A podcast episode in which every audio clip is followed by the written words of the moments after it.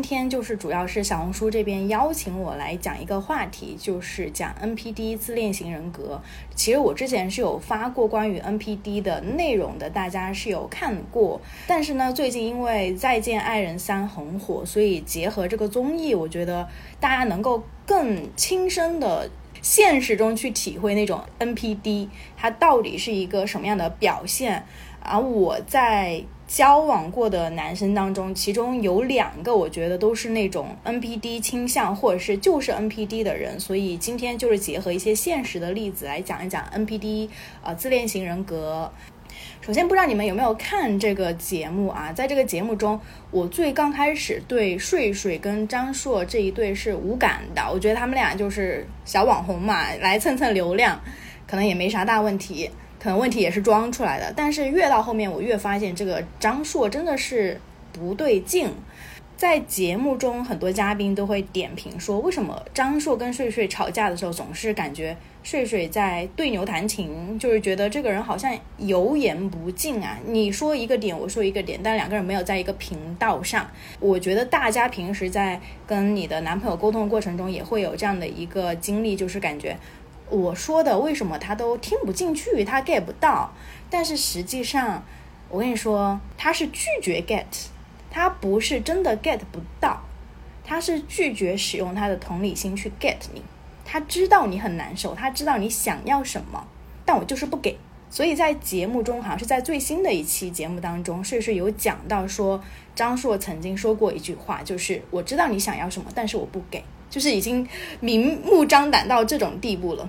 一个男生，当你发现你跟他的沟通很不同频，你说什么他听不进去，他完全不会 get 到你的时候，不要去怀疑是你是不是表达的还不够，因为，呃，我在之前的一期节目 NPD 的节目中有讲到，说女生在跟 NPD 的这种关系当中，女生她可能会想要千方百计，就是用尽全身的力气去告诉他，我真的很痛苦，我真的很介意这个问题。我真的希望你可以怎么怎么做，为我做一点什么事情，去为我转变一下你的立场，去有一点点同理心。就真的就是你，不管是用你的哭闹，还是你的肢体语言，还是你的语言，就各种各样的方式去向对方表示，我真的，我真的很介意，很很难受。但是你会发现，对方就是很木，就是他说的点完全不会跟你同频。这时候，我觉得大家要区分一个。同理心这个概念，其实同理心它并不是一个人人都有的东西。我之前曾经问过一个问题，也问问过问过我自己，大家也可以思考一下，就是你觉得一个人他有同理心，或者是他是否是一个自私的人，这个东西他是天生的吗？我曾经也思考过，然后包括我结合我自身的一些经历啊，以及玄学方面的一些探索。我渐渐开始明白，其实一个人他的坏、他的自私、他的无情、没有同理心，可以说是天生的。就大家可能听到这个观点会觉得，哇，那这么讲是不是太极端了？那如果一个人很自私、很没有同理心是天生的话，那岂不是说，哦，这个人人生就彻底没救了？那我们是不是就彻底跟这种人不要去接触这种人？那他是不是要被社会孤立什么的？首先，从星盘的角度来讲，就是我们看一个人的原生家庭，会看他的太阳跟月亮，对吧？还以及落入的那个宫位，去看一个人的原生家庭。但是我当我们看到一个人他的星盘，就是太阳跟月亮，比如说对象对冲，就是两个，就是相当于他爸跟他妈这个原生家庭，就出生的这个家庭氛围就很不好的情况下，其实这样在这种环境家庭里面成长出来的小孩。他是很难说习得到呃一个爱是一个温暖有爱的家庭是什么样子的，他是不知道的。所以星盘其实这个东西是命定的，就是我们一出生，你在某年某时某月。以及在某个地点出生，你的星盘是注定的。你的星盘是注定，你的原生家庭其实是注定的。如果你的原生家庭是生来就已经注定的话，那么代表着很多时候，我们一个人他是否是一个有爱的人、有同理心的人、自私的人，这个东西它也是注定的。所以在这样的一个逻辑下，我渐渐明白了，那些很自私、很没有同理心的人，就是他们的自私可以说是一种注定的自私，没有办法去。扭转的自私，因为他生来就是这样，所以给这期视频一个标题，就叫“生来自私，生来自恋”。对大家，如果说是持反对观点、反对意见的话，也可以在评论区跟我说。对，我们可以去聊一下这个事情。OK，那我刚刚讲到，一个人他拒绝跟你使用同理心，一方面是因为他真的不知道怎么去同理，他没有这个东西给你，就相当于你在一个沙漠里面去挖井，你让一个人给你打口井出来，给你打打水，但是你是不可能打得到的。所以，一个 NPD，一个自私的人，他生来是一个自私的人，就不要企图去改变他。但是你说这样自私的人，他有时候。哎，好像又有对我很好的一面，好像也没有那么坏吧，没有别人说的那么糟糕呀？为什么呢？因为剩余的时间，有时候包括他追你的时候，他表现出一个很好的那一面，他的那一面其实是一种习得的技能，他不是发自内心的。那种生发出来的一种想要去对你好，想要去让你感受到他的爱的那种发心，这只是他的一种技能。他的技能就在于说，我知道我用这样的手段可以使这个人爱上我，可以使他投注更多的注意力在我身上，能够让他上头。所以你会觉得这个人哇，段位好高，收放自如，他的情绪好稳定啊。但是实际上。一个真正情绪稳定的人，并不是代表他没有情绪。情绪稳定的人，只不过是他知道如何与自己内心的冲突和欲望相处，以及如何去调节这种矛盾，如何去沟通。但是，很多情绪稳定的人，表面上情绪稳定，但实际上他的内心是一片荒野，他是麻木的，他是不能感受到你的痛苦的，或者是说他拒绝感受你的痛苦。他虽然知道我可以去换位思考，但是我拒绝。这种人其实没有什么好说的吧？就是当你感受到一个人他很多的时候对你都是一种很麻木的状态，然后你跟他说话的话牛头不对马嘴，这个人也不会去听你的内容，你的核心诉求是什么，而是在用其他的点来辩驳你，比如会说。啊，我觉得你的语气不太好啊，然后我觉得我们之间相处压力太大了，我觉得挺累的吧。就是你在说你的诉求，但是他会用其他的一些点来压你，然后让你好像显得你是个罪人，其实你是有问题的。如果是在这种情况下，就是两个人的关系已经不再是一种合作关系了，它反而变成了一种竞争性的关系。就是我今天正好在看一本书，是。阿德勒的自卑与超越，他讲到，其实婚姻以及这种爱情关系最重要的本质，它就是一种合作。如果只是一个人在自私自利的想要去享受这段关系的好，然后置另外一个人的感情不顾的话，那这就已经不再是一段婚姻关系，因为他已经失去了合作这个性质，相当于一个人他违背了这个契约关系，他已经不再是你的合作伙伴了。在这种情况下。一个人他打破了契约，他已经不再合作，然后他只是一味的去攫取你的资源，然后你的同理心，利用你对他的好，然后去把你变成一个下位者。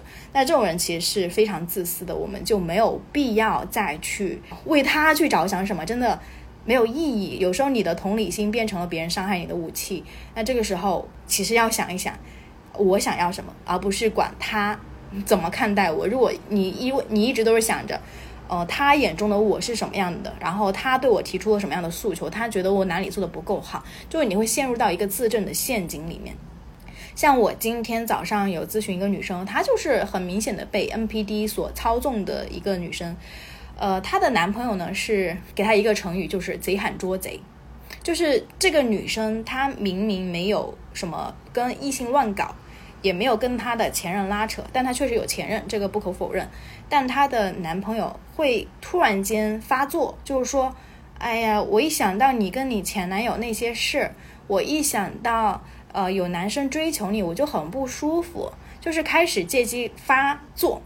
然后由他的作，这个女生就开始拼命的想向他证明说，啊，其实我没有问题，我我的心都在你这里，我是。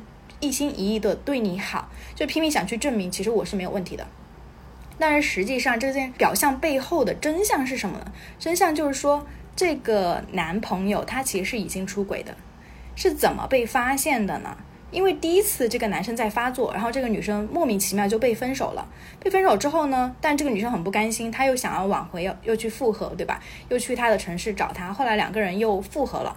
但是复合时候是住在那个男生家里，她在那个男生的家里发现了很多女性用品，就是别的女生用的东西。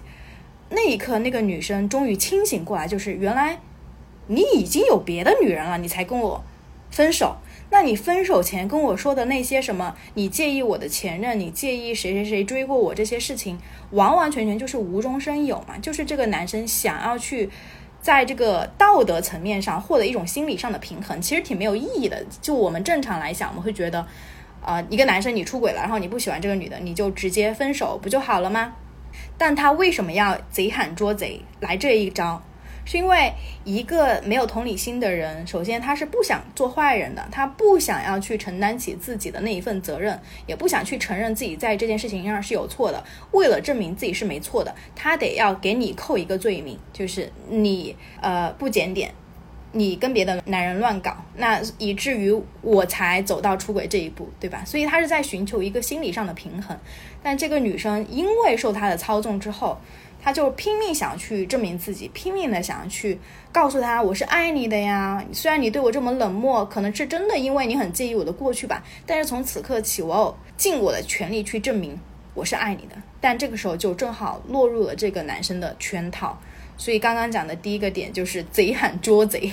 就你没有问题，但是他会给你扣帽子，说你有问题。这其实就是一种煤气灯效应嘛。煤气灯就是来自于一个电影，它就是说那个灯它没有在闪，但是这个男主人跟女生一直在洗脑说这个灯在闪，以至于这个女生后来都怀疑自己是不是精神错乱。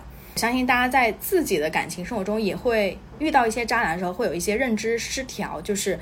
你觉得自己是对的，但是对方突然间说了一些话，让你感觉一头雾水，做的事情让你觉得不合逻辑。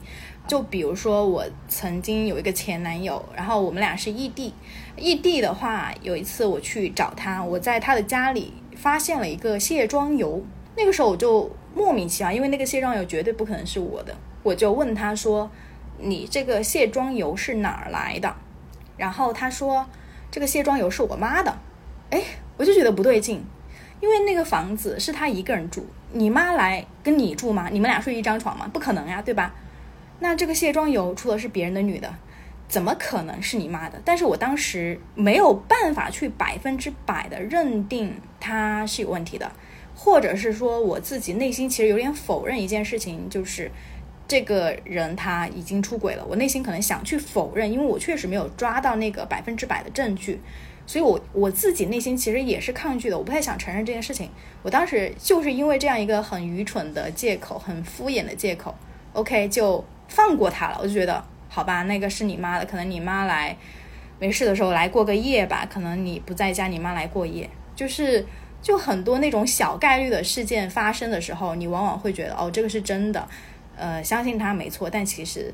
这时候我想告诉你，就是你要相信自己的直觉，你的你的直觉感觉到这个人他是有问题的，就不要再欺骗自己，不要在脑子里给他找补，用你的理性 去分析这个事情是有可能性的。虽然说是有可能性的，但是你的直觉仍然是你自己最重要的武器。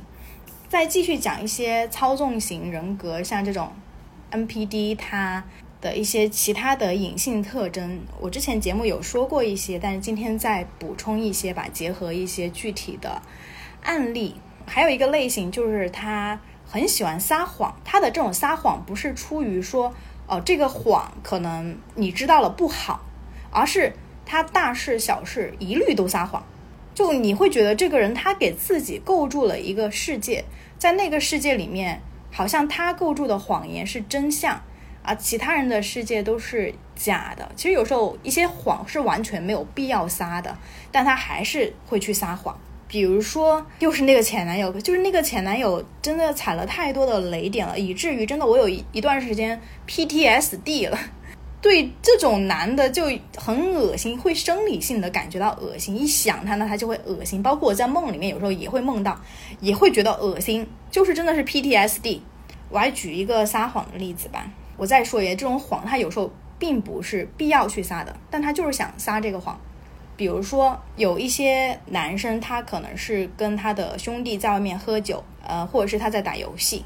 这个时候呢，兄弟在喝酒打游戏，他自己可能是会觉得没有太大的必要告诉女朋友，或者是女朋友知道了不太好。就他自己可能给自己一个很厚重的一个枷锁，但其实这个事情并不值得说你一定得撒个谎去怎样。所以有一次，我的前任他就是晚上发了条信息，我说你在干嘛？他说他躺着准备睡了。OK，准备睡了。然后过了一会儿，我看他对应该是还没睡，然后我就说你在干嘛呀？呃，他说我的兄弟来了，在喝酒。在喝酒，我说你不是准备睡了，在喝酒。我说想再喝酒也没关系啊，喝就喝呗。那我们可以打个视频吗？或者是你可以拍个照片吗？因为他说他在喝酒，但他没有任何的证据去证明他在喝酒嘛。就我不是那种质问的语气啊，我只是非常温柔，就没有那种带着质问、强迫的语气去说了这句话。结果他我说了这句话之后，两个小时不回我信息了，就是我是确信他一定有看到我的。信息的，但是他只是不想回。但那个那两个小时就会让我开始变得莫名焦虑。就如果这个事情真的是在喝酒的话，你随便拍张照片不就行了吗？有必要去隐藏什么吗？然后后来我就开始主动打视频过去，打视频过去不接，两个不接，然后打了两个之后我就没有再打了，因为我不想把自己变成一个疯子一样。我知道那个尺度在哪。到了第二天我就很生气，我就问他说：“你为什么？”不接电话，然后你也不去拍个照片去证明一下一秒钟的事情，但是他说，啊，我觉得你在我兄弟面前给我打视频，让我很丢脸。我想说，啊，你跟你兄弟喝酒，我给你打个视频，让你很丢脸啊？就你会想他编的一些理由是完全不合逻辑的，但是我又被他说服了。就你知道，在恋爱中的女生，她会很容易。自己说服自己，甚至他都不需要给我一个理由，我可能自己都说服自己。我自己说服自己，就是说，哦，他可能，嗯，喝醉了吧，没有这个力气看手机，或者是晕了，看不了了。对，你会自己去说服自己，但是实际上你就是不合逻辑的。他再怎么解释，他就是不合逻辑。所以这个事情他又过了，但很多我刚才讲的一些事情，他是在我分手之后，我在回看的时候，我才发现。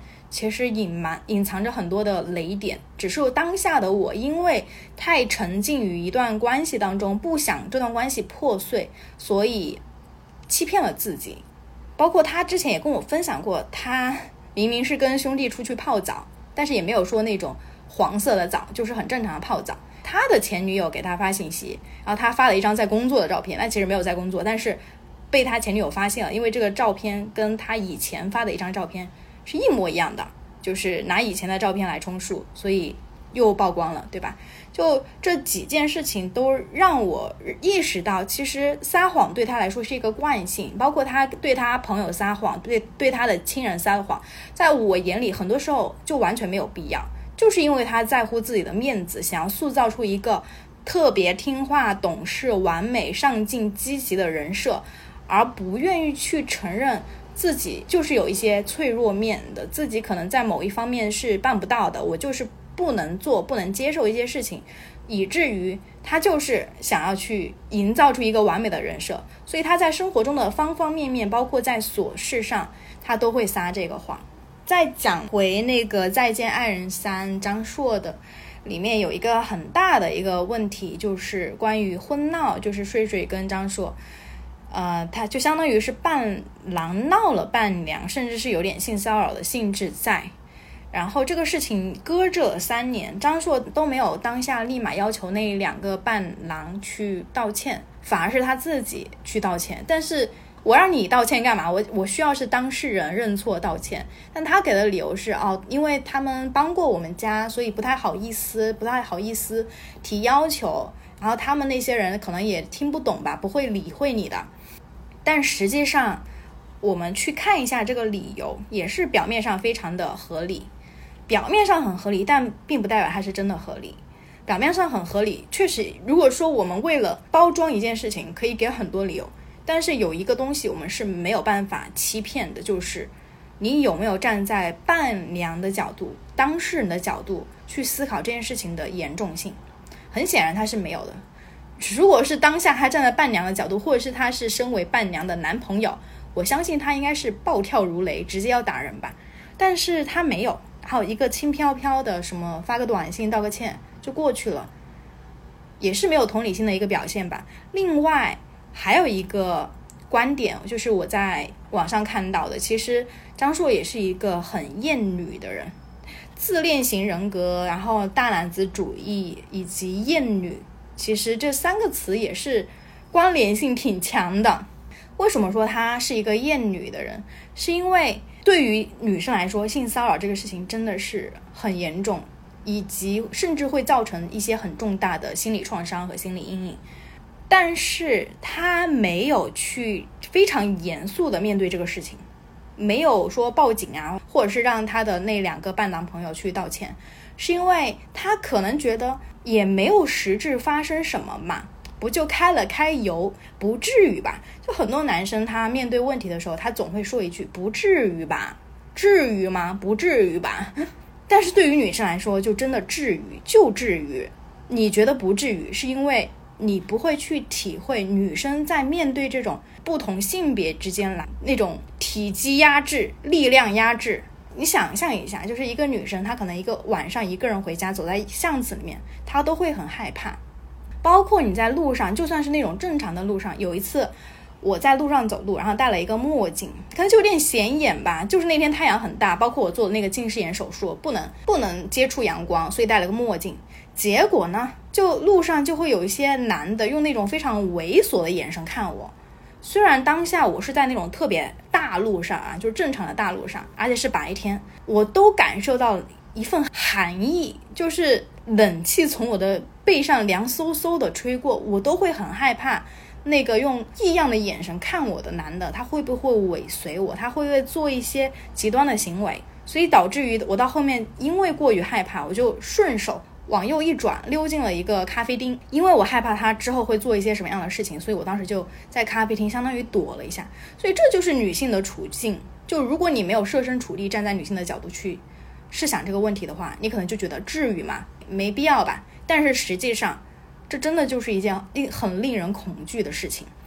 包括张硕的那种什么拉兄弟帮哥们，比如说他一来上节目就跟那个。老王，老王是吗？老王跟老纪关系特好，然后就开始叫什么姐夫、哥姐的那种，就已经就是关系拉得特近。就睡睡说：“哎，你这个人挺妙的，好像你跟你兄弟之间都处得特好，这个人特仗义、特慷慨。但是你为什么对我这么无情、冷漠、自私？”他没有办法去理解这一点，但其实我是非常能理解这一点的，因为刚刚讲的大男子主义是不是？大男子主义有一个点，就是他喜欢在兄弟面前装。好像自己是一个特别能来事儿的人，就是在兄弟面前，哎呀，兄弟有难帮嘛，兄弟需要我，我一定在。然后兄弟在女人的前面，兄弟如手足，女人如衣服，是不是？他们也会经常说这样的话。所以，当你看一个男生他对他的兄弟特好，但是却把你的感情置于不顾的时候，或者是把兄弟放在你之前，其实他也是一种厌女的表现，就是。在亲密关系中，你对我来说是一件衣服，但是兄弟才是我的手足。我举个例子吧，就是也是那个前男友，我们俩当时是异地，我隔老远的，真的是机票也是我自己订的去看他。其实他大部分的时间在工作，也没时间陪我，好不容易有点点时间，我希望他多陪陪我。然后结果你你知道他说干嘛？他说我要去找我小学同学聚会。我就想说，一个小学同学聚会，我我在这边就只待三天嘞。至于你花一整天的时间跟你的小学同学聚会吗？我就觉得很无语。这个提出的这个请求不是请求吧？应该是一种命令。他对我是一种命令，就是我要去参加小学同学聚会，今天陪不了你。我当时其实就已经压着我的怒火了啊，怒火中烧。然后到了晚上还在聚会，然后我说你今天晚上回来吗？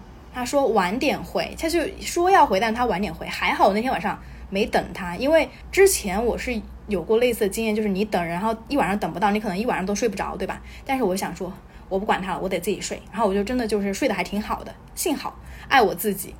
但是我第二天早上醒来的时候，真的是像演那种恐怖电影鬼片一样，一早上醒来发现我床边没人，就我一个人。我当时就觉得天哪，怎么会有这种人呢？就是你没有办法去理解，为什么一个人一而再、再而三的言而无信，一而再、再而三的置你的感情于不顾。所以，我我当时就觉得好无语啊！我世界上为什么会有这种人？就是不可置信。所以呢，我就跟他表达了我的诉求，然后表达诉求之后，又开始冷战、冷暴力，不理我了。哎，这种人就是常规操作嘛，就是当他心情不好的时候，他就可以把你晾在一边，不理你，忽冷忽热。呃，甚至是你逼自己逼着自己去和解，自己逼着自己去想通一切，因为你还不想失去那段那一段关系，所以你会有很多时候都是处于一种很委屈、很憋屈的状态。然后我看节目的时候，有很多人说：“睡睡，你的声音为什么一直是好像有鼻音啊？就是鼻子里面是堵着东西的。”但是实际上，我知道就是压抑了太多的情绪和感受，以至于他的发音位置都变了，懂吗？就当我们说话。就是想要去克制自己，不要说的太直接的时候，我们往往会用一种想象，用你的鼻子去发声，然后用你的音调把你的音调降低，就是这样的感觉。但是一个人如果说是正常的发声的话，平时我们有啥说啥说啥，很流畅的一个状态，你们应该会听到像我现在的这样的状态，现在的声音这样。但是他的声音为什么一直有鼻音呢？一直有鼻音的原因，其实就是他平时压抑了太多的情绪和感受，想说的话不能说出口，或者是想说的话可能又要顾及对方的感受，不能那么直接说，思索再三之后才能说。包括我们看到节目后面，他就是动不动就哭，动不动那个眼泪就掉下来。你想想，一段恋爱中，如果一个女生经常动不动就哭，动不动那个眼泪就掉的话，真的就是平时太压抑了，就像我们平时分手了，刚分手那几天，你是不是一天到晚就是莫名其妙想哭，什么东西都能触动到你，看到一个熟悉的街道，吃到一个你们曾经吃过的餐厅，看到某一句他曾经说给你的一句话，你都会想哭，触景生情。其实他的状态跟我们那个时候状态一样，就是因为情绪一直被压抑，情绪太大了。他如果不被发泄出来，他就要转化成眼泪流下来，所以我挺能理解他的那种委屈的。今天变成了一个前任吐槽大会。还有呢，最近也有一些咨询，就是说男生出轨，最近的咨询很多。有时候我接到这种咨询，其实我的心情也会很不好，因为我每次接到这种咨询。之后，可能我自己都得歇一两个小时，就是回顾一下这个故事，觉得很悲哀。特别是那种已经结婚的女生，特别是为了老公忍辱负重，一直委屈自己十几年的女生，就是这种案例是让我最难受的。但是对方又对你不好，你还忍了十几年，你以为他能够浪子回头会改，但实际上他还是会一如既往的去。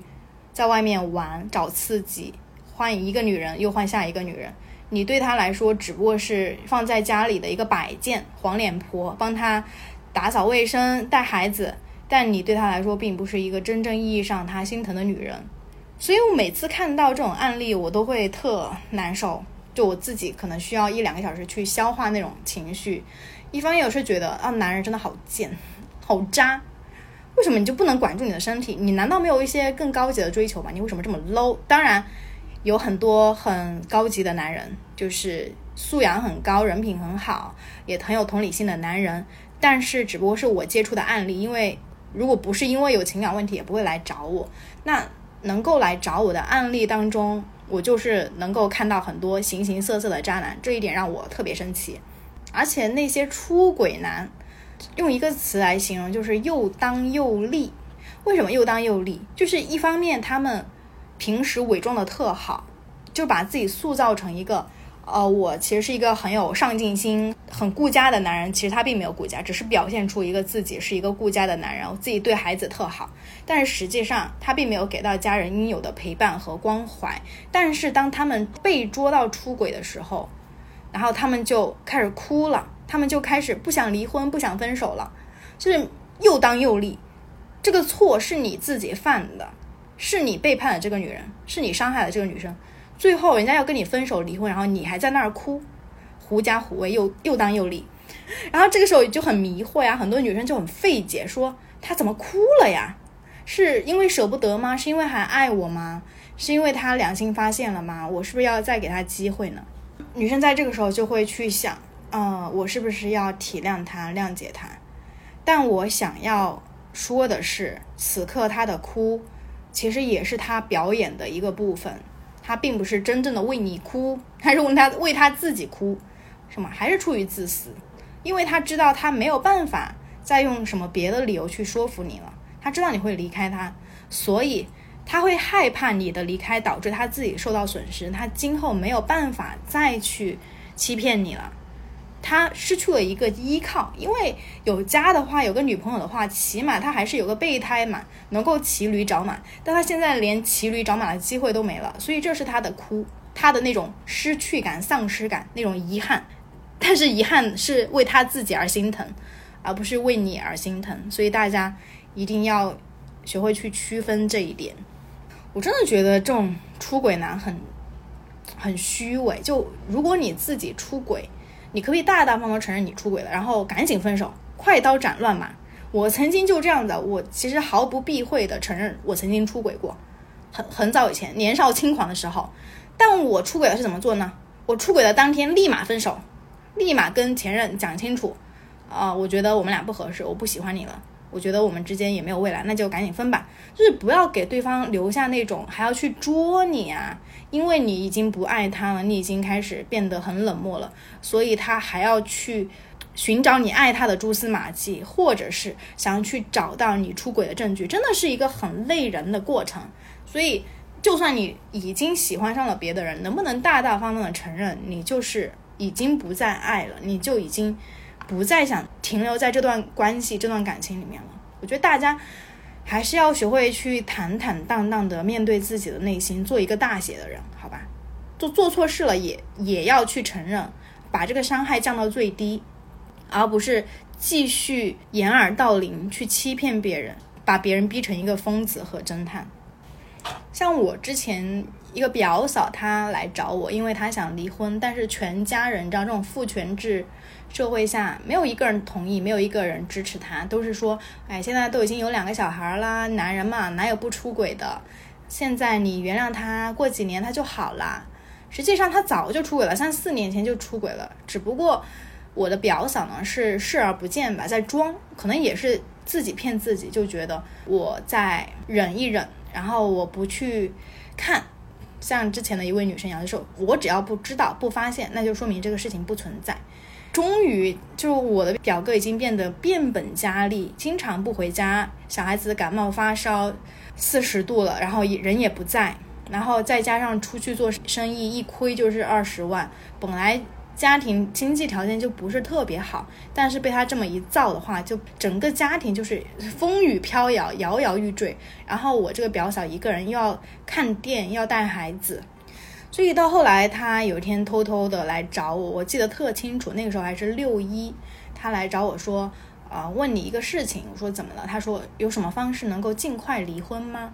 啊，我当时就知道，哦，被发现了，因为我知道我表哥是很早之前就出轨的，全家人都知道，但是好像就我表嫂不知道，我不知道他家是怎么瞒过他的，也不知道我表嫂是知道所以装作不知道呢，还是怎样。但是那一刻我没有犹豫，我还是继续就是帮他，我就说 OK，那我帮你找律师问咨询问题。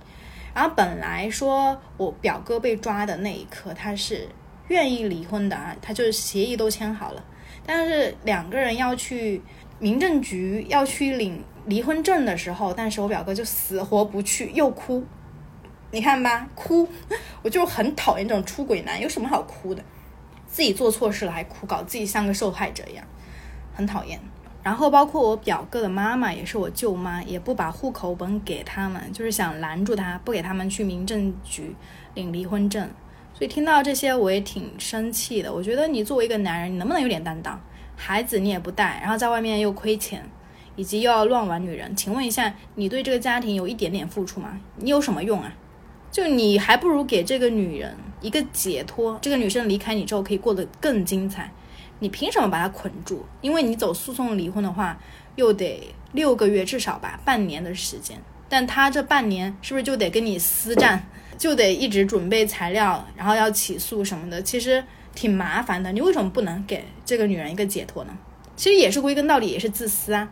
第一，害怕以后没有免费的保姆；第二，家产分了一半，自己的安全感又没了。然后再加上他又不赚钱，就更为以后感到担忧。所以他哭什么呀？为他自己而哭，而不是为这个女人哭，为他的家庭哭。最后，我就想告诉那些面对这种 NPD 这种渣男，还在想着怎么样去挽留他，或者是去原谅他，等着他回头，等着他悔改的女生，真的就不要对人性抱有太大的幻想。其实，我对人性也没有太大的幻想。因为接触的案例太多了，所以我知道很多人其实他们的认知水平、精神层次都是比较低的。说实话，他们可能就只是满足于那种把女人当玩具，然后今天换一个，明天换一个那种新鲜刺激，但是他们并没有很高层次的精神追求，或者是对于爱的一个深刻的理解。他们。可以说吧，就是人格不够健全的人，所以他们总是停留在自己的一种很动物本能的欲望去满足。那他们的那种满足感也是稍纵即逝的。那如果是那种很深刻的满足，一段高质量的爱情、高质量的婚姻关系，两个人由此生发出来的那种对彼此的慈悲心，他们是没有的。在《动机与人格》这本书里面，他讲到一种。健康的自私，就是说，一方面我们是有爱的能力，我们可以去爱对方、包容对方，但是我们不要去做无谓的牺牲。如果你去用你的爱心、耐心去喂养一个自私的情感吸血鬼，你只会加剧他的自私和膨胀。他并不会因为你的付出而。感到哦，这个人对我好好，我是不是也应该对他好一点？我要去珍惜他，我要去回馈他。他不会这样子去想，他反而会觉得你为我付出，那说明你是一个好拿捏的对象，所以我可以继续去利用你、压榨你。他的出发点并不是为了你好，而是出于自私，继续跟你留在关系中也是自私，出轨也是自私，哭也是自私，包括一脚把你踢开，因为有了更好的对象，都是自私。但我们的健康自私是在于说，你要能够去甄别出哪些人他是跟你一样是属于这种互惠型的、利他型的伙伴、恋人，还是说他只是一个非常利己的人。就像有一个心理学家叫 Jordan Peterson，他说一段话，我非常同意。他说：“你应该要具备有伤害别人的能力。当你没有伤害人的能力的时候，那善良。”它是一种无奈之举，就是你只有这一种方式去面对这个世界。但如果说你有伤害别人的能力的时候，那善良成为了一种选择，就是我可以选择此刻对他要不要善良，还是我也可以去反击，要做仁慈的狮子，而不是待宰的羔羊。我在小红书发了一期视频，叫做《前任回头分手之后我做过的最对的事情》。在那期视频里面讲到了。在分手之后，我的很多感悟，大家也可以去看一下那期视频。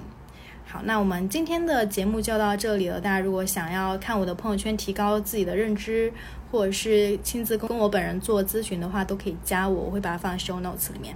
拜拜，晚安。